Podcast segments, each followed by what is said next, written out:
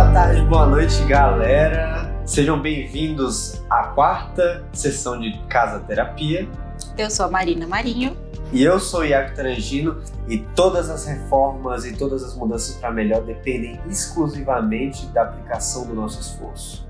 Essa frase maravilhosa é do Immanuel Kant, filósofo bastante conhecido, e ela vai servir aqui para introduzir o nosso tema que é autoconhecimento. E autoconhecimento é o começo da nossa reforma interior.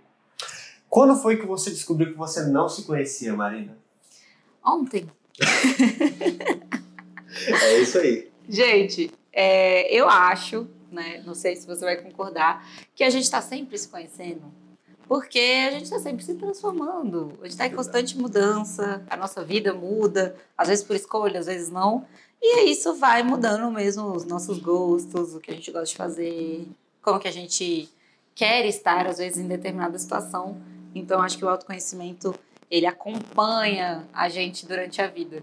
Eu acho que não existe isso de, pronto, agora eu me conheço, tá tudo resolvido.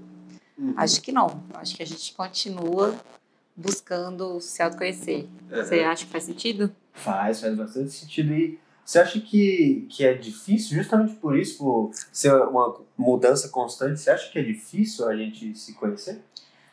É, é difícil porque não é uma coisa que a gente é muito incentivado, assim, a se conhecer. Então, eu acho que a gente meio que tem que ir um pouco contra a maré, né? Eu acho que a gente é, vai, entra mais no piloto automático, então a gente vai vivendo a vida meio que sem prestar atenção na, na gente, sem prestar atenção no que a gente gosta, sem prestar muita atenção mesmo, assim, no que é que está acontecendo na sua vida hoje. Você muitas vezes só segue o fluxo, uhum. né?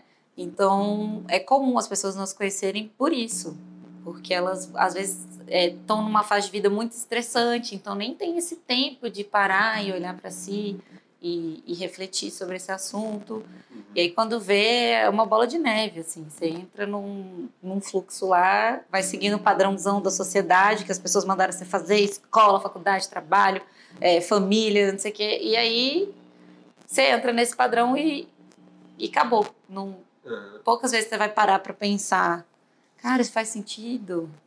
Aonde que eu tô, né? Quem sou uhum. eu?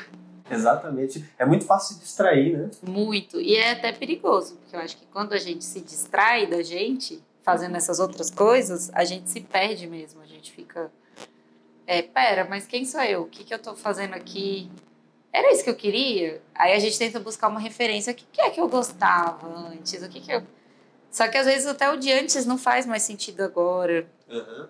Porque a gente se transforma, então as coisas mudam. Então eu acho que é normal é, as pessoas não olharem muito para esse lado, desconhecer. Sim. E é, é engraçado que você falou que as pessoas buscam muitas vezes lá atrás, e geralmente é na infância que a gente busca as coisas que a gente gostava, né, que a gente queria fazer. O que, que você acha que tem essa relação meio assim, é, da, da nossa infância, os nossos gostos, é, as coisas que a gente fazia antes, a gente era menor, né? É, então, eu acho que quando a gente é criança, a gente não vive tanto no modo automático. A gente ainda uhum. tem a, aquela questão da gente ser curioso uhum. e de querer testar e aprender. E, e é, é, claro que é nessa fase também que a gente começa a ser tolhido, uhum. que a gente também começa a ser colocado numa caixinha e, e cobrado para seguir um padrão. Mas a criança pura, assim, ela, ela é bem ingênua, ela, ela quer testar as coisas, ela, ela quer entender o porquê das coisas, ela, ela é tolhida muitas vezes. Então, eu acho que a gente, principalmente quem tem um saudosismo de ter tido uma infância boa, é, vai tentar buscar essa fase boa. Uhum. Então, toda vez que você tá numa situação onde você tá meio cansado e tal, você quer se reconectar com você, você pensa, nossa, o que, que eu gostava de fazer, uhum. né? Quando eu era mais livre quando eu tinha mais tempo livre. Então, eu acho que casa duas questões, né? O fato da criança em si, ela ter menos responsabilidades, ela estar tá numa fase mesmo de aprender, de curiar, de testar. É, e uma segunda questão é dela ter, de fato, tempo livre. Uhum. Tempo de ficar sozinha, brincar com ela mesma, olhar para ela mesma, é, planejar as coisas por ela. E aí eu acho que ela acaba se desenvolvendo muito é, nesse, nesses períodos. Ela se conhece, né? ela tá querendo se conhecer. Então ela testa muitas coisas no processo de autoconhecimento, né? Uhum. Tem gente que, que não testa nada. Ah, eu já sei que eu não gosto. Mas a pessoa nunca testou como é que ela tem tanta certeza assim que ela não gosta, né? Exato. Então, é claro, tem cada situação e muitas é, coisas diferentes, a gente também não está aqui para julgar, mas é, é meio que para refletir mesmo do o, o, tanto que é importante você ter um tempo só com você. Quando a gente é criança, a gente tem mais esse tempo. A gente tem muito mais tempo livre, né? Exato. Eu acho que é uma das coisas quando a gente vira adulto que a gente tem mais saudades. A gente se preocupa só em viver, né, naquele momento. E aí depois a gente entra em todo aquele sistema escolar que aí já ensina pra gente a não errar, né? A sempre buscar uma resposta certa para tudo e é uma resposta que ela é extremamente assertiva. Se você não é, acerta ela, você errou completamente, você tem Sim, que. É punido, né? Você é, é punido porque perdeu nota, porque uhum. não, não acertou a resposta certa. Então, a gente vem num, num, plano educacional, né? Onde a educação ela faz a gente só prestar atenção na única resposta certa. Então, a gente já. Uhum é, fica muito focada em acertar. Uhum. É, e ela também traz muito essa coisa do, do certo e errado, né? Do, do 880, sim e não.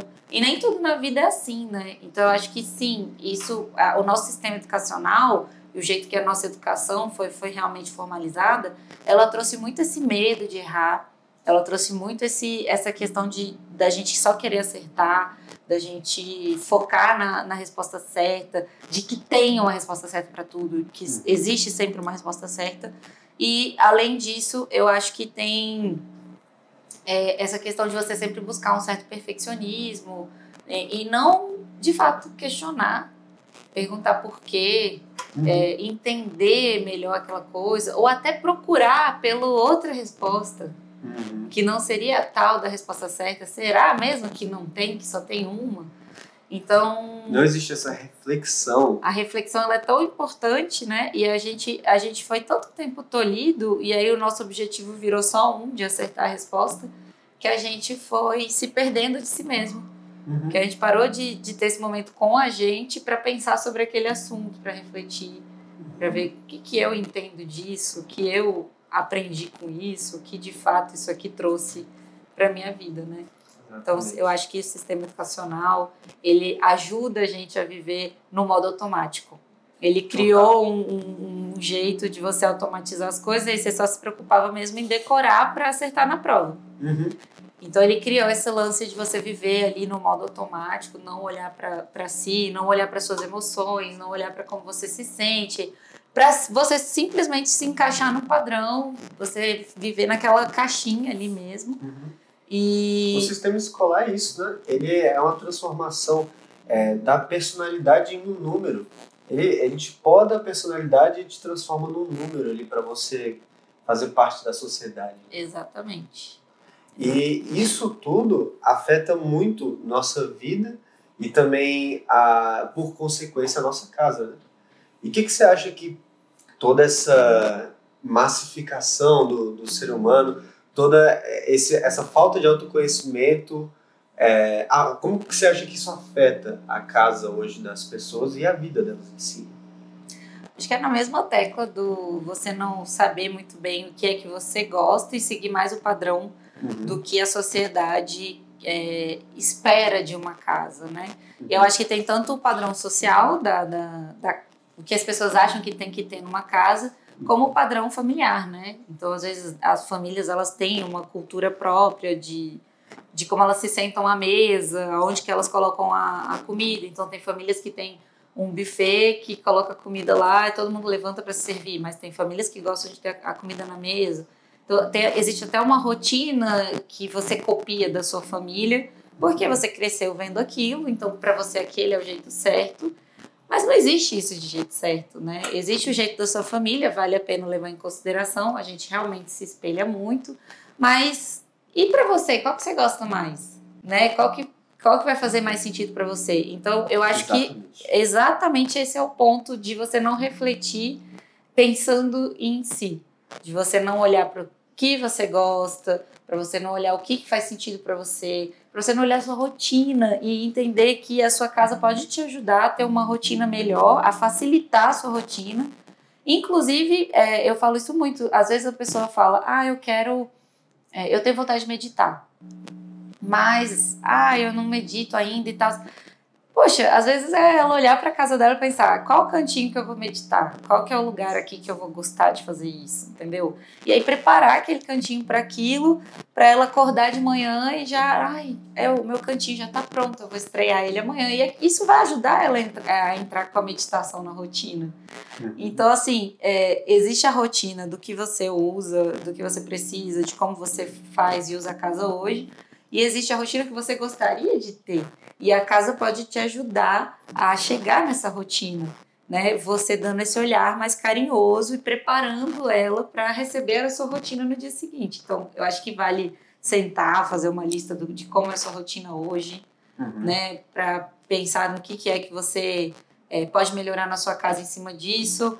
Pensar também qual seria a sua rotina do futuro e eu, do futuro, assim, desse sonho, assim, minha rotina de acordar de manhã, fazer meditação e depois, não sei, fazer um café. E, e aí já pensar como deixar a casa já pré-pronta para esse momento da sua rotina do dia seguinte.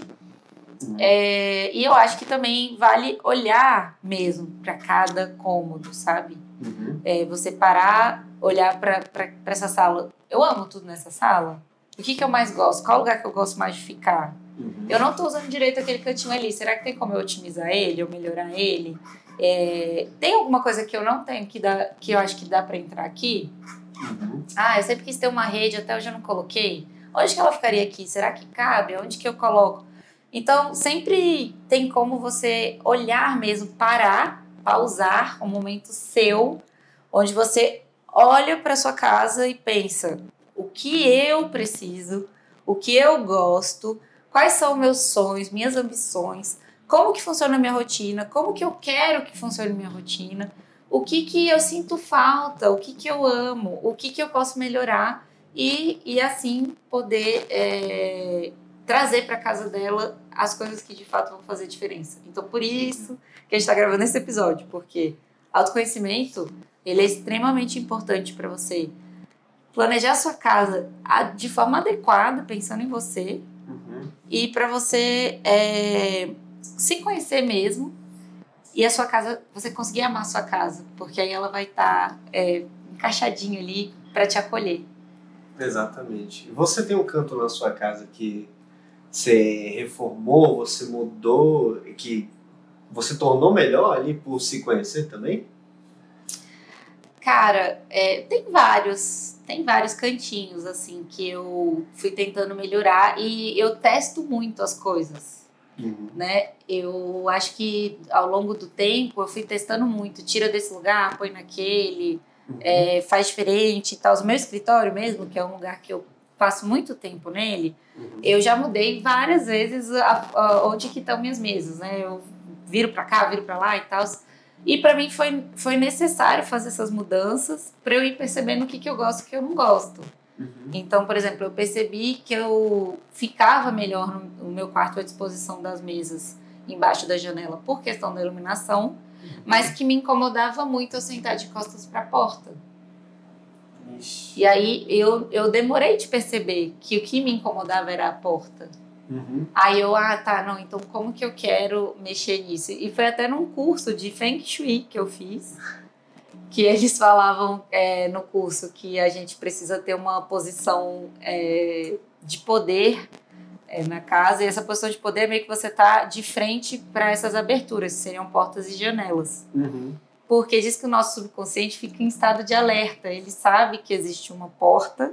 Uhum. E aí isso incomoda você ter uma porta aqui atrás, você às vezes não se concentra no que você tem que fazer aqui, porque sabe que tem uma porta aqui.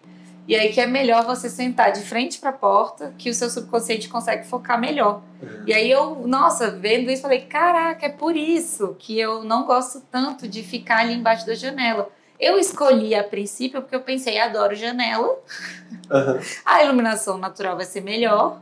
Vai ser aqui que eu vou colocar. Mas na prática, no dia a dia, me incomodou muito tá tá de costas para a porta. Tá e aí eu, aí eu acabei virando a mesa de um jeito que eu fico de lado para a janela e de frente para a porta. Então, agora chegou numa posição ideal. Mas causa uma certa estranheza quando uhum. você entra lá e, e a, a, mesa no meio do, do ambiente, assim, uhum. né? causa uma certa estranheza. Mas foi o que tá, é o que está funcionando melhor para mim hoje. E eu uhum. vou seguir testando. Eu acho que essa, esse momento de, de você se permitir testar, ele também é interessante. Porque quando você tem que se adaptar ao ambiente, o ambiente já existe, uhum. né? Não tem muito o que você fazer. Você não vai quebrar tudo e reposicionar a porta, a janela de lugar. Isso não vai acontecer. Então você tem que se adaptar. E aí, para se adaptar e se adaptar com qualidade, você tem que saber o que, que ele vai interferir no, no seu uso, que vai te atrapalhar, uhum. ou que vai te trazer um certo conforto. E, e, tem conforto que é mínimo e a gente às vezes nem repara como é esse conforto de olhar a porta. Uhum. Né? É uma coisa é um detalhe, que. Né? Às vezes você não sabe o que te incomoda. Uhum. Né? E é ali te incomoda. Você só tá meio que sem prestar atenção. Então tem. É, tem, tem esse. Eu também recentemente eu desocupei um quarto e fiz uma sala de balé. Uma sala de balé inteira? Assim, eu chamo de sala de balé, de minha sala de dança, porque ela tá vazia e eu ganhei uma barra, eu tenho uma barra. Uhum. É, e eu fiquei fazendo balé online durante um tempo, pandemia e tal. E aí eu chamo de minha sala de dança. Mas não tenho piso apropriado, eu ainda não fiz tudo que eu queria nela, mas isso era um sonho da minha infância. Quando eu era criança, eu adorava dançar. E eu sempre pensava, nossa, se um dia minha mãe quiser reformar meu quarto, eu vou querer uma barra uhum. né, de balé aqui e tal. E eu sempre ficava imaginando como é que ia ser meu quarto. Nunca aconteceu. Nunca aconteceu. Tá acontecendo agora. E né? aí agora, de repente, eu me vi com essa possibilidade de estar com um quarto sobrando, é, querendo fazer exercício. Aí o meu professor de balé falou: não, volta pro balé e tal, você faz aula online. Aí eu, cara, é agora Vou abrir o espaço aqui e vou fazer. E aí o, que, o, o lance do exercício seria legal, que ele traz até uma outra reflexão.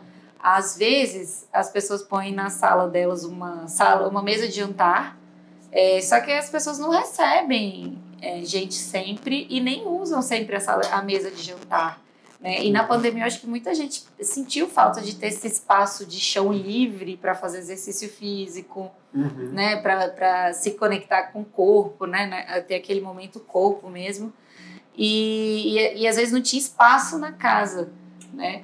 É, não é que é a, a história de todo mundo, claro, mas quando a gente fala de para e pensa o que é prioridade para você, o que é que você gosta, o que, que você precisa, o que entra na sua rotina, é isso. Uhum. Você vai usar uma mesa de jantar em casa? É Entendeu? É muito, é muito se observar, né? Observar. É, se você fosse morar hoje sozinho, você acha que você ia precisar de uma mesa de jantar? Ah, hoje não. Porque você se imagina indo para um lugar pequeno ou grande? É, hoje eu iria para um lugar pequeno, um lugar mais simples e funcional. Talvez você comece até na cozinha, assim, né? Não, não ia precisar ter uma mesa de jantar. E aí você ia gostar de receber amigos? Sim, sim, gostaria. Você acha que eles iam usar uma mesa de jantar? Acho Ia ter muita, precisaria. muita frequência de, de encontros com os amigos? Acho que a frequência seria grande, não por agora, né, por razões de pandemia, mas acho que a gente nem precisaria da mesa. E é, um, é uma reflexão que eu, que eu tenho até sobre os meus amigos. A gente se dá bem muito em qualquer lugar. Então, se a gente colocasse os puffs no chão, seria algo que talvez funcionasse muito melhor do que uma mesa de jantar. Ia ser mais flexível, vocês iam poder levar para lá e para cá. Então, cada um vai ter sua história e o que, que de fato precisa. Uhum. Então, esse lance do, do, de se conhecer e saber o momento que você está vivendo, você está nessa fase da vida onde vocês não precisam de mesa. Exato. Eu já fiz um projeto para uma cliente que ela ia morar sozinha. E aí ela falou, mas eu quero uma mesa confortável de seis lugares, porque eu gosto de jogar. Eu gosto de jogo, é, de tabuleiro.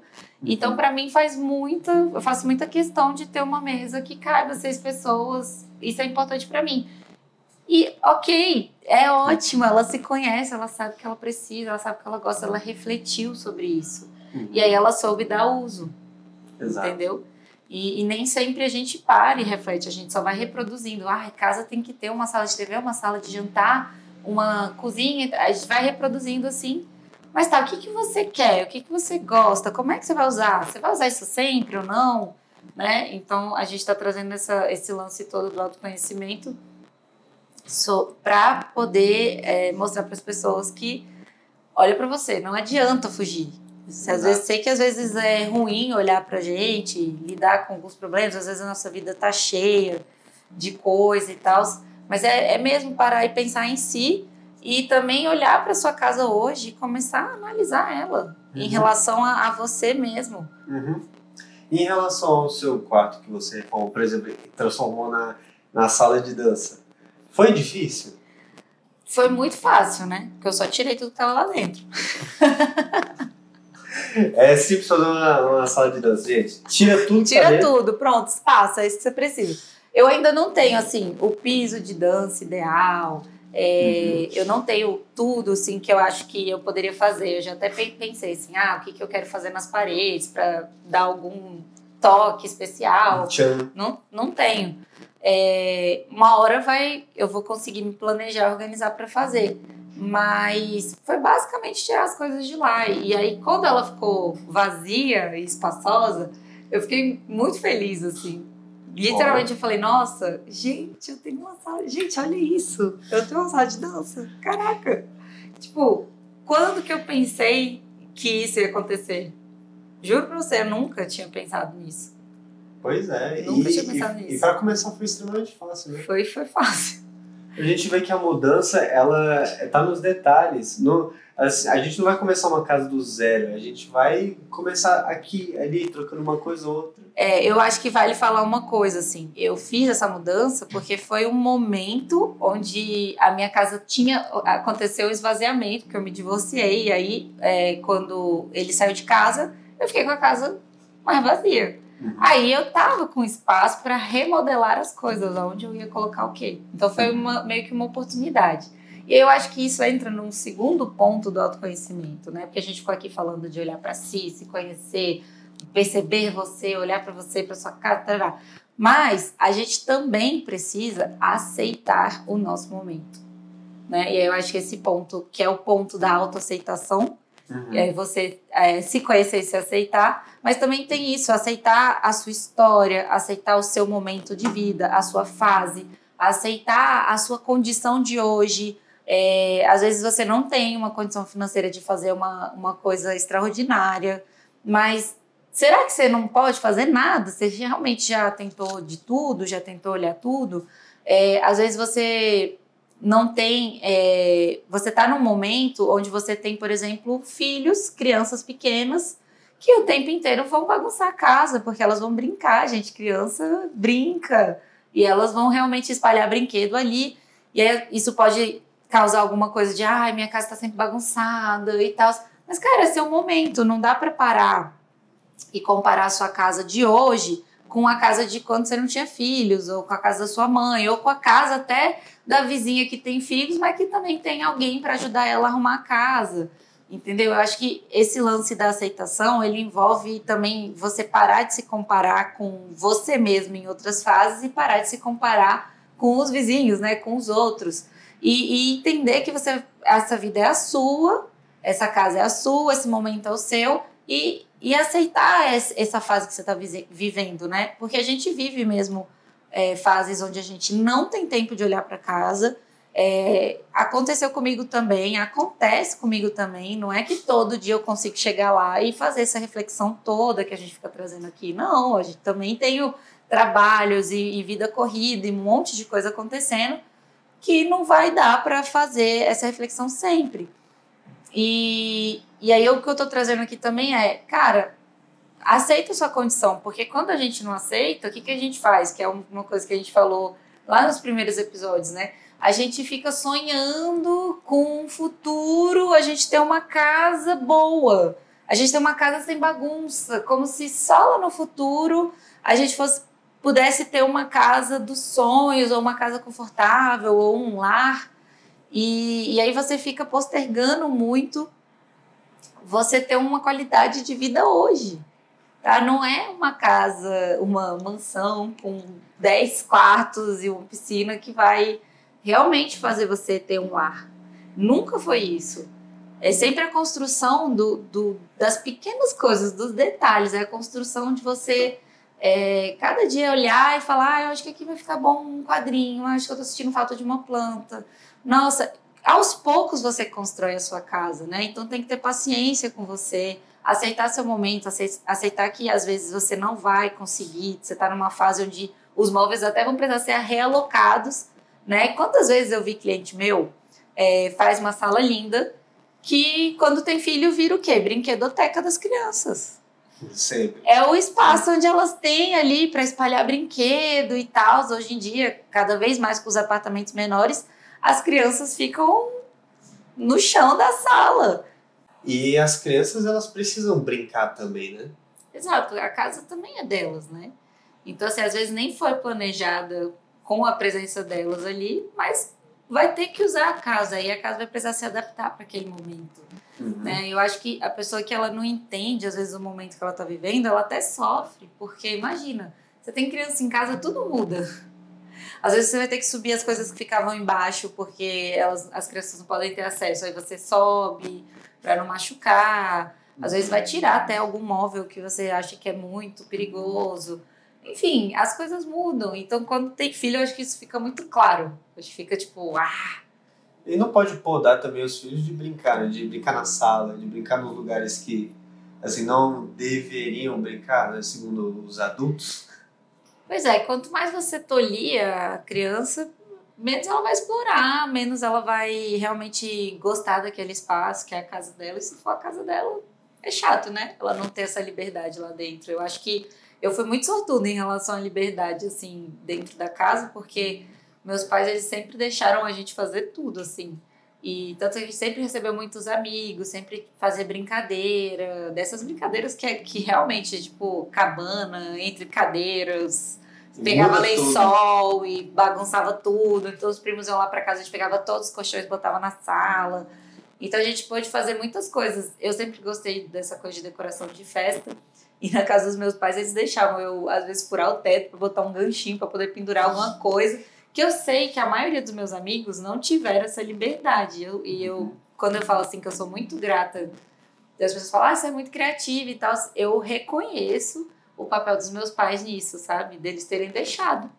Uhum. Deixou eu explorar, deixou eu, enfim, testar as coisas.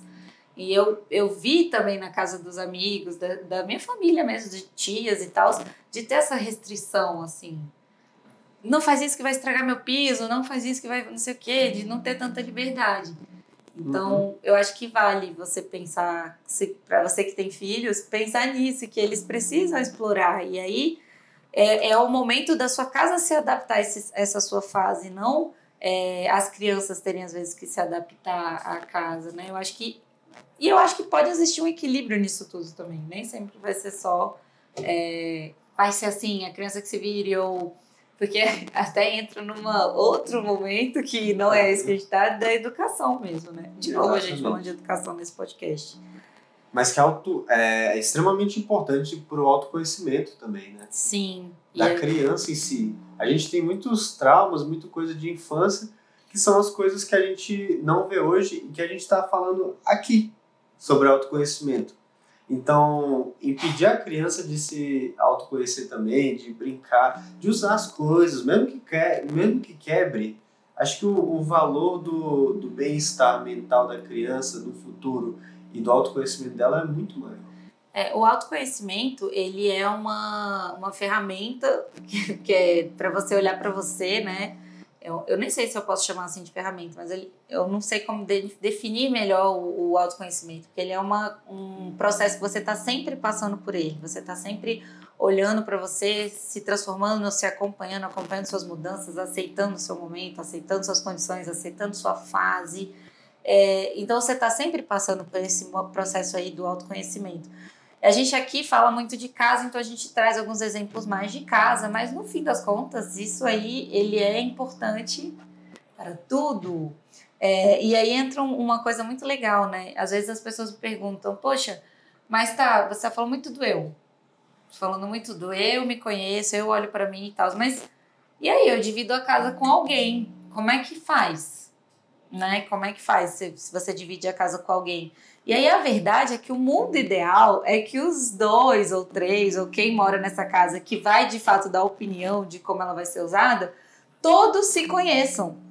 E não é sempre o que acontece. Então, eu fico muito triste quando acontece de uma pessoa se abster da, da responsabilidade de escolher as coisas da casa dela. Sabe? Acontece muito assim quando a gente vai fazer projeto para casais, principalmente. Às vezes vão falar, não, ela resolve tudo, ela sabe mais e tal.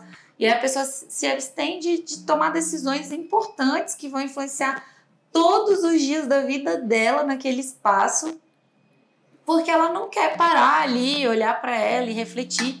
É trabalhoso, às vezes ela não está nesse momento, ela não está conseguindo participar dessa, dessa etapa de planejamento do, da obra de, um, de uma casa e, e ela acaba perdendo muito, porque vai precisar chegar mesmo num momento onde as pessoas vão precisar sentar e conversar, dialogar. E a gente está partindo aqui do princípio de que um casal tem um bom diálogo, que um escuta o outro, que valida o que o outro pensa, né? Porque são pessoas diferentes. Então, assim, não é que, ah, vai resolver tudo, vai dar certo, eles vão chegar sempre num consenso. Às vezes vai ser mais difícil chegar num consenso, às vezes não.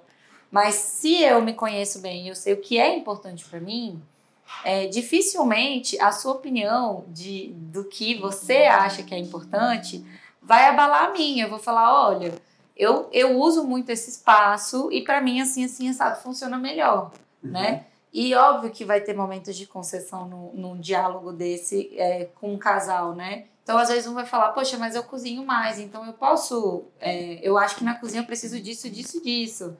E aí, vale o outro pensar, poxa, realmente, você que fica mais na cozinha, então faz do seu jeito, mas eu posso pensar na sala, porque eu fico mais tempo lá, eu gosto mais de ficar lá.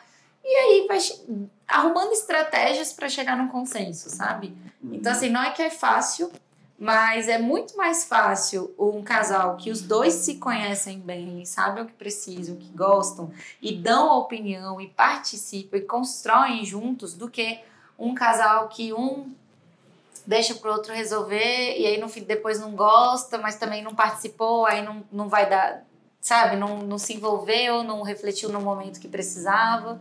Ou de um, de um casal que um fica cedendo sempre porque não quer brigar. Aí, ai, não, faz do jeito que você quer, faz do jeito que você quer, faz do jeito que você quer, e às vezes no fim não vai funcionar e vai se arrepender porque, poxa, é um investimento, é um dinheirão. Então, assim, eu acho que quando a gente fica aqui frisando o autoconhecimento é porque ele vai te ajudar a transformar a, a sua vida, o jeito que você enxerga a sua casa e a tomar decisões. Exatamente. Você decide tudo melhor quando você sabe o que, que é que você está precisando. Exato. De novo aqui, ó, batendo nessa tecla, o autoconhecimento é extremamente importante. Se você não tem autoconhecimento, você não vai saber o lugar que você usa mais da casa, você não vai saber, saber dialogar com a pessoa que você vive, se você vive com alguém, você não vai saber nada. Você vai. E é muito fácil se distrair com as coisas do dia a dia. É muito fácil não arranjar um, um tempo para si, para você ver o que realmente você gosta e que realmente você é. E vem uma reflexão ainda disso, é, quando a gente fala do tempo para si, é porque às vezes um casal começa a conviver tanto que eles começam a pensar, ah, a gente pensa igual, uhum. né? Mas não é uma verdade. Então vale sim se afastar ali, ter esses momentos de solitude, de você pensar só sozinho o que, que é importante para você, porque nem sempre vai pensar igualzinho, vai ter algumas coisinhas que faria diferente. E assim, é o lance do não fazer para agradar o outro só. Precisa é, pensar em você uhum. mesmo. Então, cara, se a gente faz muitas escolhas agradando os outros porque a gente não quer ser criticado e aí entra num outro ponto, né? Uhum. Quando você tá bem resolvido com você, a crítica externa, ela te afeta muito menos, né? E a gente critica muito, a gente critica tudo. Então, tipo, sempre vão criticar tudo que você faz, vão criticar a sua casa, vão dar opinião. Só que se você tá bem resolvido, se você sabe que você escolheu aquilo porque vai melhorar a sua vida, você essa opinião, entendeu? Vai passar aqui, você nem vai ver, não vai te atingir. Então, o lance do autoconhecimento também é, envolve muito isso, de você olhar para você, ter a segurança do que é que você está querendo, que você sabe que aquilo ali vai ser importante, e não deixar essas influências externas, sabe? Porque, ó, dar pitaco no projeto dos outros é muito fácil. Uhum. É muito fácil. Você não sabe o contexto. Uhum. É muito fácil eu chegar e falar, nossa, por que amarelo? Não gosto dessa cor. Só que às vezes o cliente chegou e falou, eu quero amarelo, eu amo amarelo, amarelo é a luz que me dá alegria. Só de olhar pro amarelo eu fico feliz. Cara, uhum. aí a gente entendeu o porquê do amarelo. Só que é, é tipo a fofoca, né? Uhum. Você vê sem contextualizar, né? Você, você não sabe a história daquilo. Então é fácil a gente dar pitaco sem saber a história daquilo. Exatamente. Né? Sem, sem, sem entender o porquê de cada uma dessas coisas, né? Eu até brinco que eu tenho um tio que ele tem uma mesa de jantar que eu acho que cabem 20 pessoas. É enorme a mesa, é enorme. E aí, quando eu falo assim, nossa, na casa do meu tio tem uma mesa de 20 lugares, as pessoas falam, oh, como assim? 20 lugares? Como assim? Então eu falo, gente, a família dele é grande, ele tem sete filhos, os filhos são casados, ele tem netos. E faz muito sentido ele ter 20 lugares lá, porque no fim de semana todo mundo vai para lá é, a família fica junto, é um ambiente mesmo que ele fez pensando nisso, para isso e que de fato é usado assim. Exato. Então, nesse, nesse contexto, a gente precisa às vezes entender o contexto. Então, é muito difícil julgar a casa dos outros, a gente não sabe que momento de fase de vida que a pessoa tá, o que, que ela tá fazendo, é, o que, que ela precisa, quanto que dinheiro que ela tem, como é que foi que ela chegou naquela, naquele espaço é, o porquê daqueles móveis, se é imóvel de herança, se é um móvel que alguém emprestou, que ela comprou, que já vinha lá. A gente não sabe nada. Então, assim, não dá para a gente ficar apegado a, a essas críticas externas e muito desse nosso falta de autoconhecimento é a gente ficar entrando no modo automático e muito preocupado com opinião dos outros e bem pouco preocupado com nós. E uma dificuldade tremenda de se acolher, de se olhar e, e, e validar você como pessoa, sua opinião, as suas coisas que vão fazer diferença. Exatamente. E olha o impacto que tem um detalhezinho tão pequeno, pequeno entre aspas, né? Que é você tirar um tempo para si você quando não sabe quem você mesmo é, você se frustra mais se frustra mais fácil, você se deixa levar pela opinião dos outros, você se deixa levar pelo julgamento dos outros, a crítica dos outros sobre a sua própria vida e você não tem nem como rebater porque você não se conhece. Então tomar esse tempo para si tem total importância na sua vida porque você é a pessoa mais importante da sua vida. E se você não acha isso, talvez você tenha que significar coisas na sua vida, porque você é o centro de tudo que acontece nela.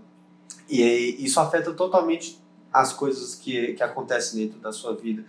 E muito a sua casa também. Porque a sua casa é o seu maior tempo de intimidade, né? Exato. Inclusive, esses momentos que a gente às vezes considera um momento de relaxamento, né? Onde a gente recarrega energia, a gente faz quase tudo dentro de casa. Então, uhum. a gente toma banho, né? Um momento de descarrego ali, de botar tudo para fora, é, é geralmente em casa. A gente se alimenta para ganhar energia em casa. A gente dorme, né? Para restabelecer. Então, tudo isso a gente faz em casa. E, e, e, esse momento de acolher, ele tá muito. A casa é, é mesmo o lar, ele é esse espaço de acolhida. E só que quem constrói o lar é você. Então, olhar para si e falar como que a minha casa pode me acolher melhor, depende muito mais de você. Ninguém vai fazer isso por você. Até porque se fizer, às vezes não vai ser a melhor acolhida do mundo, porque a pessoa não te conhece, ela não sabe sua história, ela não sabe tudo que você de fato precisa e o melhor jeito de fazer. Uhum. Procure sempre amar sua casa, usar as coisas que estão na sua casa usa bastante tudo, né? é, deixa a coisa guardada não, não vai levar a nada também.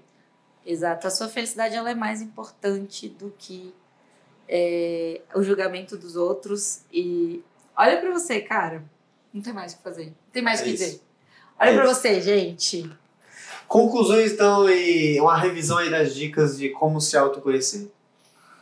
Vamos tentar fugir do automático, vamos tentar parar e observar pode escrever e fazer lista, lista da sua rotina de hoje, lista da rotina que você gostaria de ter. Pode fazer lista do que você queria ter na sua casa que você não tem, ou uma lista de espaços favoritos, por que, que eles são favoritos, ou espaços que eu não gosto tanto e o que eu posso fazer para eles melhorarem.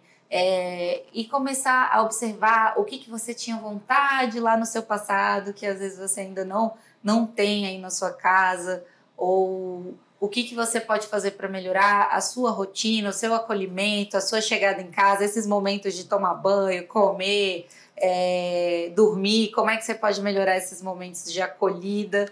É, e que é extremamente importante conseguir um tempinho sozinho para você sozinho pensar nisso, é, refletir sobre isso, para você saber o que é melhor para você, não deixar se influenciar pelos outros, entender que não tem uma resposta certa para as coisas e que você precisa aceitar também seu momento, além de se conhecer, aceitar esse momento que você está vivendo na vida, essa fase.